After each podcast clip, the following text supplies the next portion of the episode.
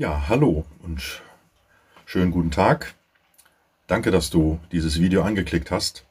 Und auch heute beschäftigen wir uns wieder mit Fragen, die Jesus an uns stellt. Sie kommt heute wieder aus dem Johannesevangelium, diesmal Kapitel 1, Vers 38. Hier fragt Jesus seine Jünger, was sucht ihr? Johannes der Täufer hatte seinen Nachfolgern schon zum zweiten Mal das Lamm Gottes gezeigt. Jesus war der, auf den er hinweisen sollte, und er tat hier treu seinen Dienst. Auch wenn das den Verlust seiner eigenen Gefolgschaft bedeutete. Darum gehen Andreas und Johannes, der, der das Evangelium schrieb, zu Jesus, denn sie waren durch die Predigten des Täufers auf den Messias vorbereitet worden. Jesus bemerkt die Ankunft der beiden und wendet sich ihnen zu. Wieder lässt, weder lässt er sie einfach herankommen, noch gliedert er sie wortlos in sein Team ein. Nein, er hat echtes Interesse an denen, die ihn suchen, und obwohl er natürlich wusste, was die beiden wollten, fragte er sie. Denn er möchte, dass die beiden ausdrücken, was sie wollen und sich damit bewusst entscheiden. Und so ist es auch heute. Die Frage an dich lautet, was suchst du? Weißt du um deine innere Leere und woher sie rührt?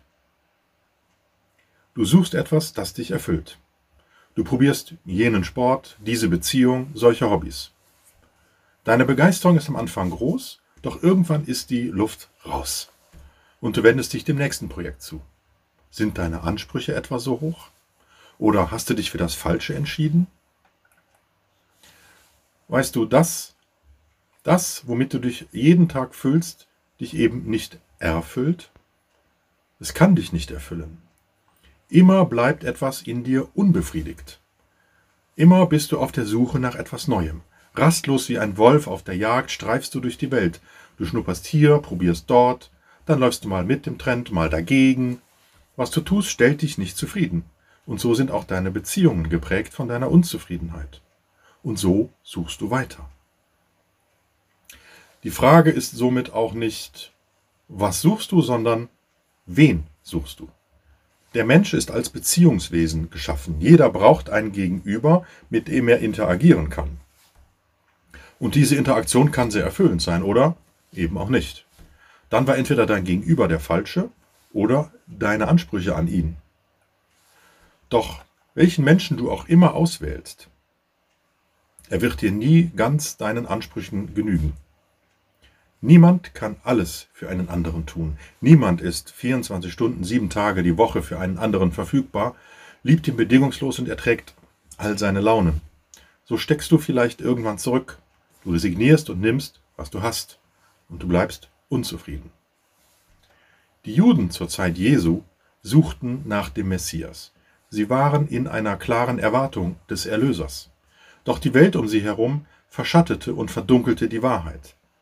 Die religiösen Führer hatten die Wahrheit längst in unverständliche Gesetzesformeln verhüllt, während die römischen Besatzer überhaupt kein Interesse an dem jüdischen Glauben hatten. Für sie zählte nur der Kaiser in Rom, der auch als Gott verehrt wurde. Der kleine Mann jener Zeit kannte die alten Schriften vielleicht aus der Synagoge. Vieles davon blieb ihm aber verschlossen, weil niemand sie richtig auslegte. Herodes glaubte zumindest an den Kern der Botschaft und war sich bewusst, dass hier wohl einer kommen sollte, der ihm sein Königtum streitig machen wollte. Darum veranlasste er den Kindermord in Bethlehem. Doch den Messias konnte er nicht aufhalten. Gott hatte längst Vorsorge getroffen, denn das war sein Plan und er brauchte ihn auch zur Erfüllung. Nun hatte Johannes der Täufer den Weg für eben jenen Jesus vorbereitet. Bereitwillig wies er immer wieder auf ihn hin denn das war sein Dienst, das erfüllte ihn. Es füllte seine Tage aus und es füllte auch sein Herz, denn er wusste, dass sein Erlöser lebt. Er konnte ihn sehen. Und Andreas und Johannes wollten wissen, wo der Lehrer, Rabbi, denn wohnt. Jesus stellte keine Fragen oder prüfte die beiden, er nahm sie einfach mit, und so konnten sie ihn als einer der ersten leibhaftig erleben. Ihnen wurde die Ehre zuteil, mit dem Schöpfer unter einem Dach zu verweilen. Und sie blieben bei ihm bis in den Tod. Sie hatten eine erfüllte Zeit, solange er noch auf Erden lebte. Doch erfüllte sie auch noch, als er zum Himmel aufgestiegen war. Denn sie hatten ihn gefunden.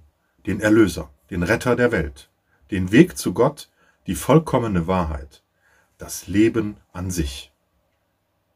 Ist dir bewusst, dass nur Gott dich füllen kann? Komm zu ihm und lass dich ganz erfüllen.